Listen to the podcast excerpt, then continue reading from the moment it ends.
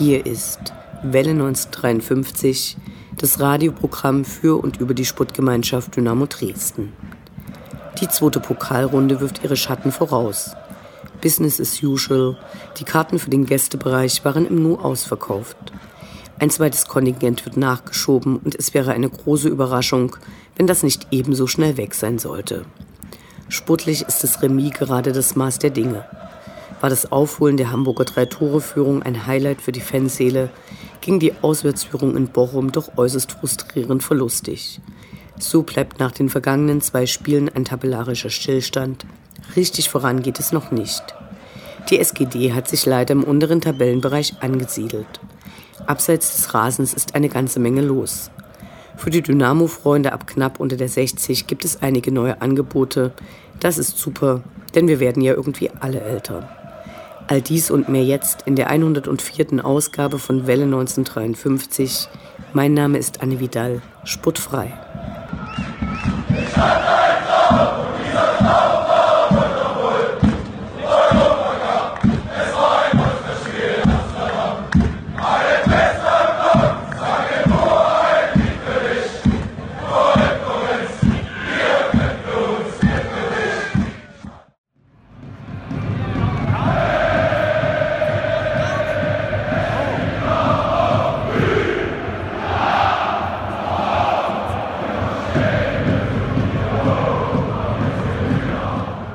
Blick zurück. Was ist passiert? Was war großartig? Was hätte nicht geschehen dürfen? Infos zu den absolvierten Liga- und Pokalspielen.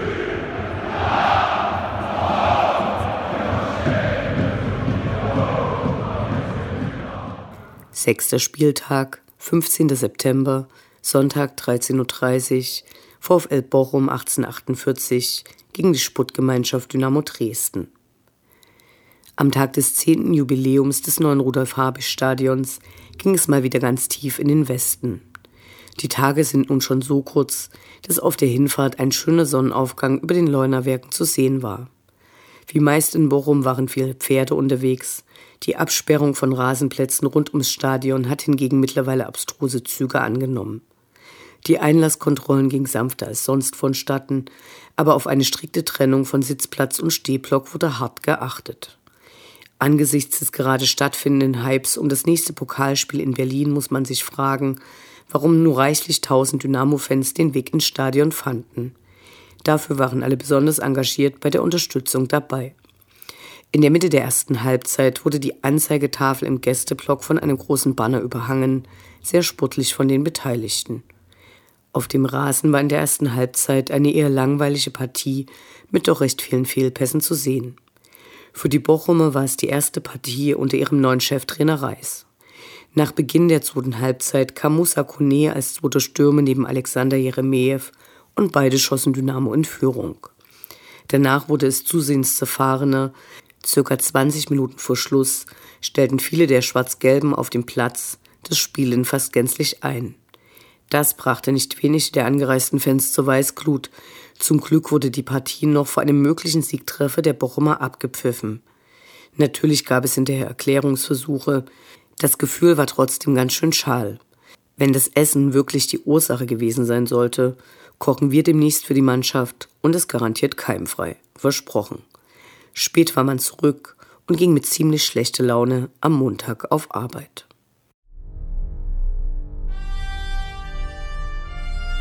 Unendlich sind die Weiten des Universums der Sputtgemeinschaft Dynamo Dresden. Alles rund um die SGD.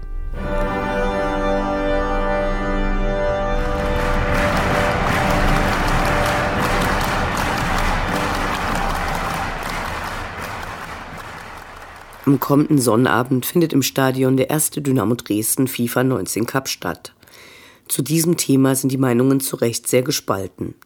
Auf der einen Seite beteiligen sich immer mehr deutsche Fußballclubs, teilweise mit enormen Mitteln, an dieser Sache. In einigen Vereinen trainieren die E-Sportler gemeinsam mit dem Personal der Profifußballer. Auf der anderen Seite bleibt unklar, was Dynamo auf diesem nur virtuell grünen Rasen zu suchen hat. Klar ist, dass es sich beim E-Sport um einen Riesenmarkt handelt, der ganz andere Sponsoren und auch eine andere Fanklientel anzieht, bei dem es keine allzu großen Überschneidungen mit uns Fußballfans gibt, auch wenn viele gerne mal zocken. Dynamo Dresden ist einer der letzten Vereine, die keine eigenständige E-Sport-Abteilung hat und nicht an der virtuellen Bundesliga teilnimmt. Selbst Sandhausen spielt in diesem Geschäft mit und was die machen, muss zukunftsträchtig sein. Unklar wäre auch, wie das Ganze bei uns aussehen sollte, wer wann zu welchen Konditionen und unter welchen Bedingungen das Ganze hochzieht und vor allem, wer darüber entscheidet. Beim E-Sport haben nicht wenige Fußballvereine der ersten und zweiten Liga Profis unter Vertrag genommen. In Augsburg hingegen, wo es größere Proteste der Fanszene gab, werden Fans ehrenamtlich die E-Spiele machen. Wir lassen uns einfach überraschen, wie diese Veranstaltung angenommen wird und fällen danach ein Urteil darüber. In einem Artikel des Vereins, der Pro und Contra gegenüberstellte, stand folgendes Fazit. Zitat. Inwieweit Dynamo sein Engagement künftig ausweitet, wird zu gegebener Zeit und an geeigneter Stelle im Verein zu besprechen sein. Zitat Ende. Wir gehen fest davon aus, dass dies die nächste Mitgliederversammlung sein wird.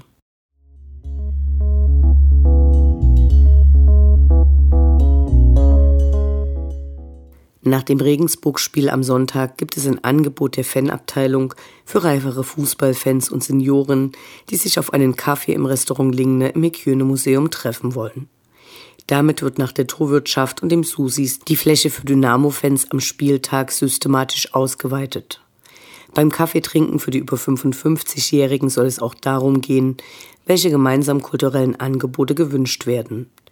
Die Fanabteilung bittet um telefonische Voranmeldung. Informationen findet ihr natürlich auf der Dynamo-Seite.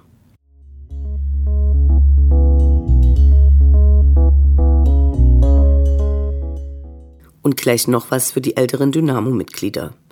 Ab dem 26. September wird Walking Football, also Fußball im Gehen gespielt.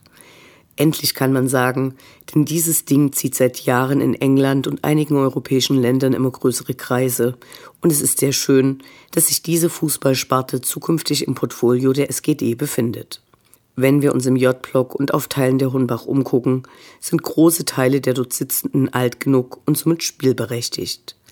Ist es nicht ein bisschen ein Traum von allen für die SGD auf Punkte und Torejagd gehen zu können? Was mit Ende 20 nicht möglich war und ab 30 sowieso undenkbar, könnte nun hintenrum Realität werden. Alle, die noch vor der Altersgrenze stehen, dürfen jetzt schon anfangen zu trainieren. Denn dafür sind wir fast alle der Nachwuchs für künftige Teams mit dem dynamischen D auf der Brust. Gerannt und gekrätscht werden darf nicht. Gespielt wird auf einem kleinen Feld mit sechs Spielern pro Mannschaft, und zwar viermal zehn Minuten. Klingt wie Standfußball und ist es auch, aber es kann wirklich Spaß machen. Probiert es einfach mal aus. Walking Football wurde in England entwickelt und ermöglicht es älteren Semestern, ihre Liebe zum Fußball weiter zu frönen, Teil eines Teams zu sein und etwas für seine Gesundheit zu tun. Die Vorstellungsrunde der neuen Trainingsmöglichkeit ist prominent besetzt. Neben Trainer Holger Hums werden die ehemaligen Dynamo-Spieler Udo Schmuck, Hansi Kreische und Dixie Dörner dabei sein. Direkt danach gibt es die erste Trainingseinheit. Walking Football wird in mehreren Bundesliga-Vereinen gespielt. Dynamo möchte ab dem nächsten Jahr am Ligabetrieb teilnehmen und auch selbst Turniere organisieren. Voraussetzung ist das vollendete 55. Lebensjahr und eine Anmeldung bei der Mitgliederabteilung bis zum 23. September. Sportfrei.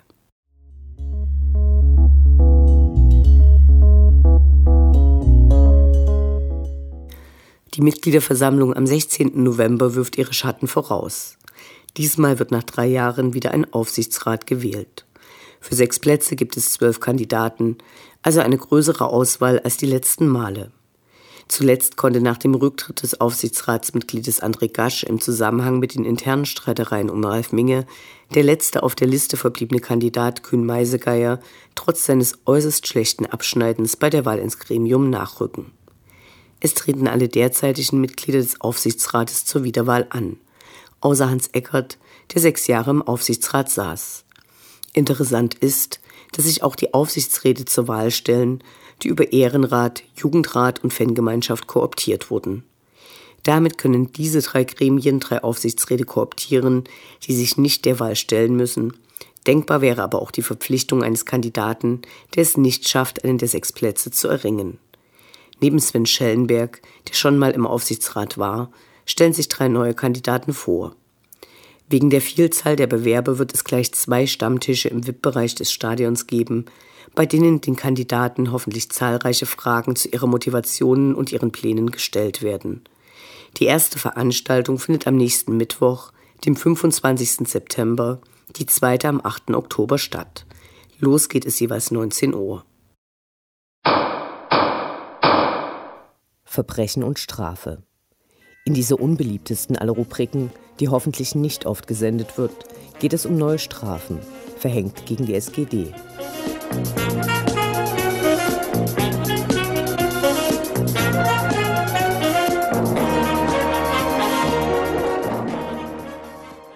Diese Saison scheint die DFB-Gerichtsbarkeit unter dem Motto Kleinvieh macht auch Mist zu arbeiten. Diesmal hat Dynamo eine Strafe für die schwarzen Rauchtöpfe beim Pokalspiel gegen den TuS Dassendorf in Zwickau bekommen. Pro pyrotechnischem Erzeugnis wurden 600 Euro fällig. Sechs Rauchtöpfe und zwei Feuerwerkskörper machen 4800 Euro für das schöne Bild des gelben Blockes, umrahmt vom schwarzen Rauch. Paragraph 1. Die Würde des Fans ist unantastbar. Schön wär's. Fußball als Experimentierfeld. Über Probleme im Spannungsfeld zwischen lebendiger Fankultur, Kommerzialisierung und staatlicher Repression.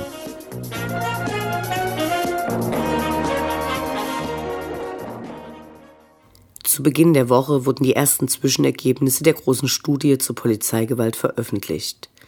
Die juristische Fakultät der Ruhr-Universität Bochum untersucht im Rahmen des Forschungsprogramms QIAPOL, kurz für Körperverletzung im Amt durch Polizeibeamte, wie groß der Umfang rechtswidriger Gewalt ist und schließt damit die Lücke, dass es hierzu zwar gerade unter Fußballfans leider viele negative Erfahrungen, aber bisher keine empirisch gesicherten Erkenntnisse gibt. Ausgangspunkt der Untersuchung war unter anderem, dass es nur in zwei Prozent aller angezeigten Fälle von Polizeigewalt überhaupt zu einer Anklage kommt. Dies ließ bisher zwei Deutungen zu. Entweder war ein Riesenanteil der Anzeigen ungerechtfertigt oder es gibt, Zitat, eine massenhafte rechtswidrige Privilegierung von Amtsträgerinnen. Zitat Ende. Übersetzt heißt das, körperliche Gewalt wird nicht verfolgt, wenn der Ausübende eine Polizistenuniform trägt. Bis zum Januar 2019 wurde mit Hilfe von Fragebögen eine quantitative Opferberatung durchgeführt, bei der es erstmals eine systematische Erhebung von Daten zu Betroffenen rechtswidriger Polizeigewalt gab. Für uns Fußballfans sind die Ergebnisse wenig überraschend. Die diversen Polizeigewerkschaften und natürlich Rainer Wendt wiesen die Zwischenergebnisse erwartbar reflexartig als ungerechtfertigt zurück, auch wenn zur Methodik und Untersuchung durch die Universität sehr transparent gearbeitet wird. Die Anzahl der gewalttätigen Übergriffe durch Polizeibeamte ist wesentlich höher als bisher angenommen. 3375 Fälle wurden in der Analyse berücksichtigt. Obwohl es in 71 Prozent der Fälle zu körperlicher Gewalt kam und in 19 Prozent der Fälle von schweren Verletzungen wie zum Beispiel Knochenbrüchen oder schweren Kopfverletzungen berichtet wurde, erstatteten die Opfer in nur 9 Prozent der Fälle überhaupt eine Anzeige. Zwei Hauptgründe wurden dafür genannt. Zum einen die erwartete Erfolgslosigkeit der Anzeige, die, wie wir zu Anfang ausgeführt haben, leider berechtigt ist. Zum anderen die fehlende Kennzeichnungspflicht der Polizei in den meisten Bundesländern, die eine Identifizierung der Täter nahezu verunmöglicht und gerade bei Großveranstaltungen oft als Begründung für die Einstellung des Verfahrens dient. Mit den Zwischenergebnissen der Studie, über die in vielen Medien berichtet wurde, kommt nun hoffentlich wieder eine Diskussion in Gang, an deren Ende die Kennzeichnungspflicht für Polizeibeamte stehen muss, wie sie bereits vom Europäischen Gerichtshof für Menschenrechte angemahnt wurde. Die Studie läuft noch bis 2020. Wir sind auf die weiteren Ergebnisse gespannt. Ausrufezeichen! Ausrufezeichen!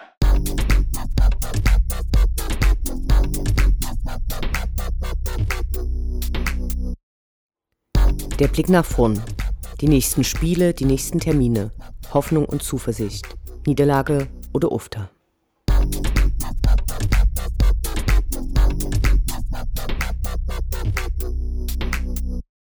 Siebter Spieltag, 22. September, Sonntag 13.30 Uhr, Sputtgemeinschaft Dynamo Dresden gegen den SSV Jan Regensburg.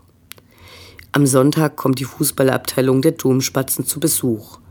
Bestritten wird die Partie auf einem teilweise in dieser Woche neu verlegten Rasen, was aber gar kein Problem ist, weil wir ja im Interview der letzten Sendung gelernt haben, dass der Rollrasen ein so starkes Eigengewicht hat, dass er gar nicht anwachsen muss. Nach den letzten drei Unentschieden sollen die Schwarz-Gelben natürlich wieder mal gewinnen. Ob das gelingt, bleibt abzuwarten. Regensburg ist gut in die neue Saison gestartet und steht deshalb mit sieben Zählern ein Punkt vor Dynamo, zeigt sich aber nicht immer in konstanter Form. Im vorletzten Spiel fegten sie Drittliga-Aufsteiger Wien Wiesbaden mit 5 zu 0 vom Platz und mussten sich im letzten Spiel nur knapp mit 2 zu 3 gegen Stuttgart geschlagen geben. Es wird also viel davon abhängen, wie sich die Goldfüße präsentieren werden. Wie in der zweiten Halbzeit gegen St. Pauli oder doch wie in der zweiten Halbzeit in Bochum. Wir hoffen auf eine starke Unterstützung von den Traversen und darauf, dass unsere Spieler fit sind.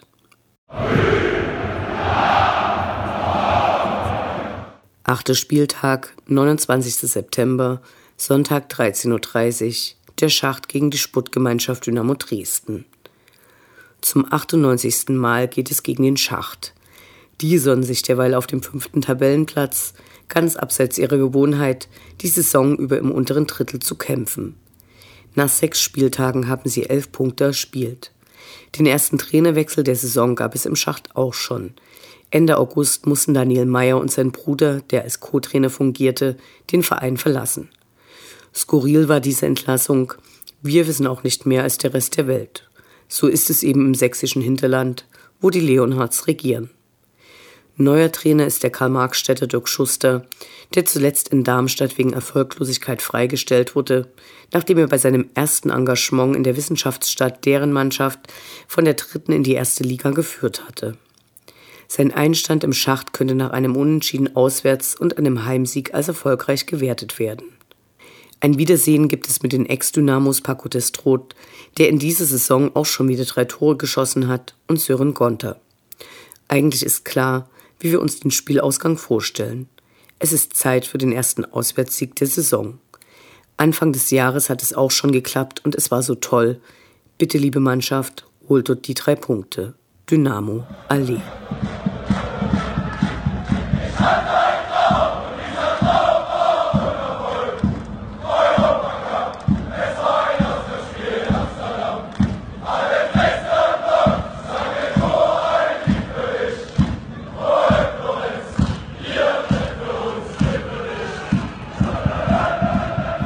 Das war Welle 1953, das Programm für und über die Sportgemeinschaft Dynamo Dresden.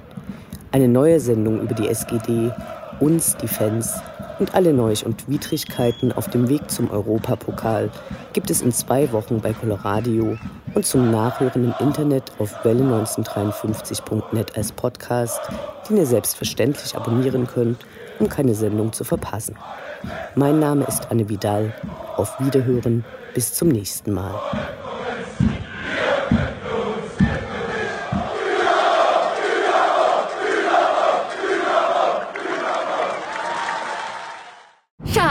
Ich bin neu verliebt. Was? Da drüben. Das ist er. Aber das ist ein Auto. Ja, eben. Mit ihm habe ich alles richtig gemacht. Wunschauto einfach kaufen, verkaufen oder leasen. Bei Autoscout24. Alles richtig gemacht. Wie baut man eine harmonische Beziehung zu seinem Hund auf? Puh, gar nicht so leicht. Und deshalb frage ich nach, wie es anderen Hundeeltern gelingt, beziehungsweise wie die daran arbeiten. Bei Iswas Dog reden wir dann drüber. Alle 14 Tage neu mit mir, Malte Asmus und unserer Expertin für eine harmonische Mensch-Hund-Beziehung, Melanie Lippisch. Iswas Dog mit Malte Asmus. Überall, wo es Podcasts gibt.